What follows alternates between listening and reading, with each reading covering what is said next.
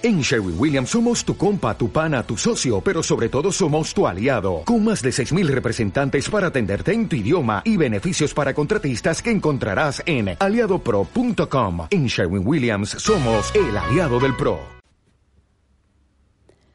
Hola, bienvenidos a este podcast. Mi nombre es Catalina Manchola, soy colombiana, pero vivo hace un par de años en Turquía.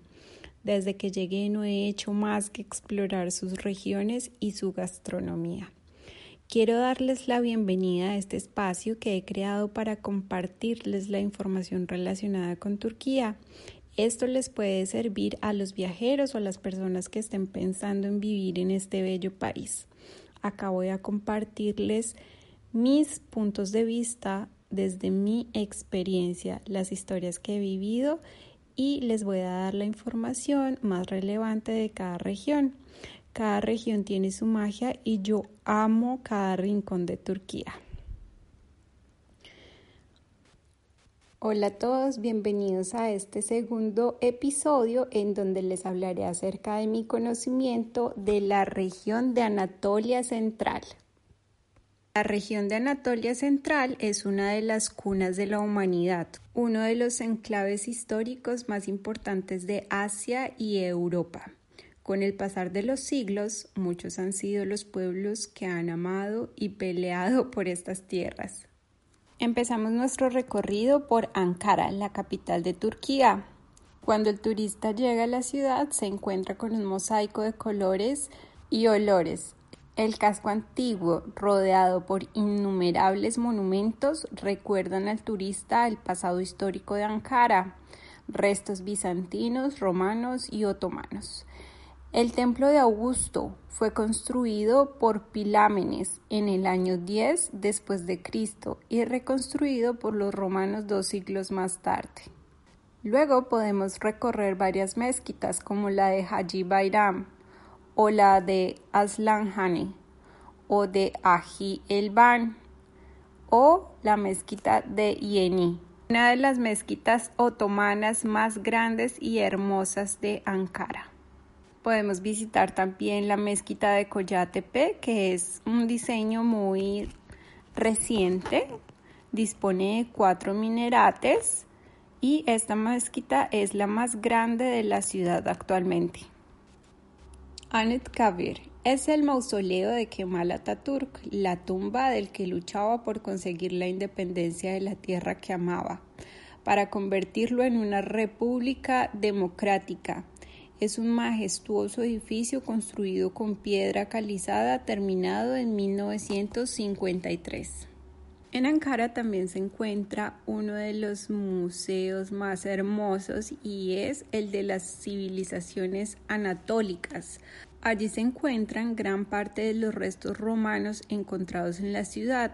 También recoge restos paleolíticos, neolíticos, Hatti, Hatita, Frigia, Urartu, etc. También podemos visitar la Casa Museo de Mehmet Akif Ersoy, situado en el campus central de la Universidad de Hacettepe. Es la casa de uno de los principales poetas nacionales, autor del himno nacional. Si vienen en época de invierno, les recomiendo el monte de El Madá, Situado a unos 23 kilómetros de Ankara, este bello monte tiene unos 1855 metros de altura y es un centro de esquí de deportes en invierno. Seguimos con el sitio más esperado por todos y es Capadocia.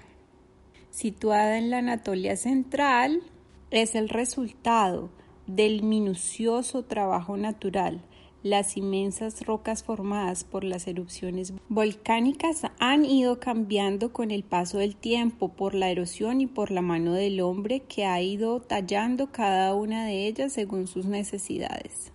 Entre las increíbles formaciones de Capadocia hay iglesias rupestres, ciudades subterráneas y restos de pueblos prehistóricos, los volcanes de Anatolia Central son los culpables de las extrañas formaciones de la región. Tras numerosas erupciones se formó la cordillera de Anatolia Central. La lava se extendió cubriendo las depresiones y formando la meseta.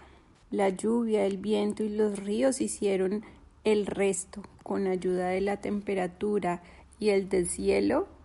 El río Melendis, que forma el cañón de Ijlara, el Hassan Dae, uno de los más bellos montes, son solo algunas de las formaciones naturales que se pueden visitar en Capadocia.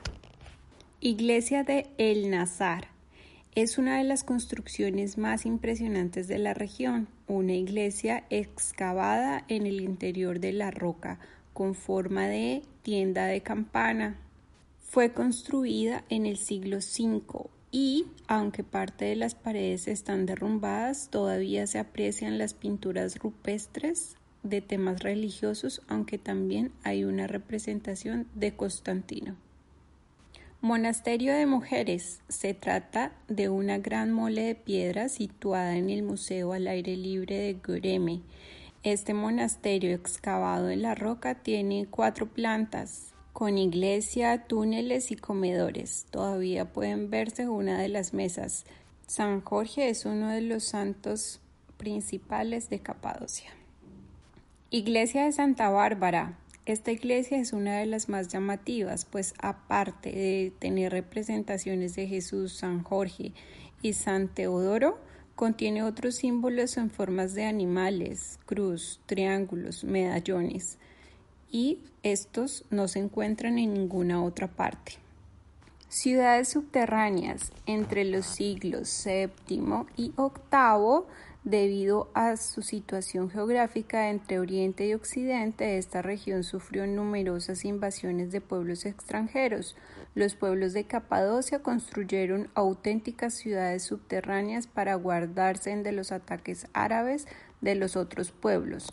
Las más importantes son Kaimakli y Derinkoyu, aunque hay más de 10 de ellas. Derinkoyu tiene más de 1.200 patios divididos en 13 plantas subterráneas en los que podrían resguardarse hasta 10.000 personas.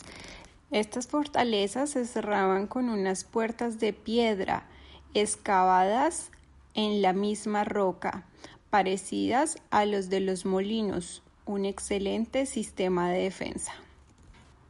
Kaimakli es otra ciudad subterránea situada a unos 20 kilómetros de Nefshehir. Fue abierta al público en 1946. Está situada justo debajo de una colina y no se sabe a ciencia cierta quién la construyó, pero sí se sabe que fue entre los siglos VI y X. Tiene una profundidad máxima de 45 metros dividido en 8 niveles, con un total de 2.500 metros cuadrados. Entre otras ciudades subterráneas está Mazde, Özkonak, Tatlarin y Ábanos. Hoy Ábanos es uno de los principales fabricantes de alfombras y alfarería realizada con arcilla del río Kisilirmaca. Fortalezas trogloditas son grandes laberintos de galerías excavadas en las enormes formaciones de tobas. Forman las fortalezas trogloditas entre las chimeneas de las hadas, las casas rupestres y los palomares. Se encuentran las dos fortalezas de mayor tamaño, Uchhizar y Ortahizar. No regresen sin probar el vino de Urgup. Practicar senderismo en Aldaa, rafting en el río Samanthe, ascender a la cumbre de los montes Hassan y excursiones a caballo en el valle de Chat, recorridos en bici de montaña en el singular entorno de Capadocia, visitar fábricas de alfombras y cerámica en donde ustedes mismos pueden hacer su cerámica, comprar objetos de barro, cobre u onix. Y lo más espectacular, ver el amanecer desde un globo. Nefshehir Este bello pueblo destaca por la fortaleza enmarcada en la colina, vigilando la ciudad, construida en la época selyúcida, es el edificio más antiguo de Nevşehir. Kayseri es una ciudad que permite reconocer la ciudadela construida por Justiniano en el siglo VI, aunque en la actualidad más parezca una fortaleza medieval. En ella se puede visitar la Medersa, la mezquita de Hunat Hatun, ejemplo de la arquitectura preotomana. También hay una tumba monumental y el Museo Arqueológico de la ciudad que recoge interesantes colecciones recogidas en los distintos yacimientos. Kır las cuevas de Uyayak, Derefakili, Aflak y Aksaklı, situados en Kirkshehir, tienen importancia muy grande en la historia del cristianismo. Kush Geneti significa el paraíso de los pájaros. Se encuentra muy cerca de Kayseri y es una de las reservas de aves más grandes del mundo. Y ya para finalizar, podemos visitar en la región de Anatolia Central Konya o Konya, el mausoleo de Mevlana, cubierto con azulejos de un verde llamativo, es el edificio más célebre de Konya. El antiguo seminario de los derviches, unidos al mausoleo, hace actualmente las veces de un museo dedicado a los manuscritos de las obras de Mevlana y a distintos objetos relacionados con el misticismo de la secta. Todos los años durante la primera quincena de diciembre, esta orden religiosa todavía en activo celebra una ceremonia conmemorando a los derviches. A un lado de la mezquita no queda más que una pequeña parte del Palacio Imperial Selyuida. A todos ustedes, muchas gracias por oírme. Qué nota que puedan acompañarme en este espacio mientras trabajan, hacen ejercicio o en sus ratos de ocio.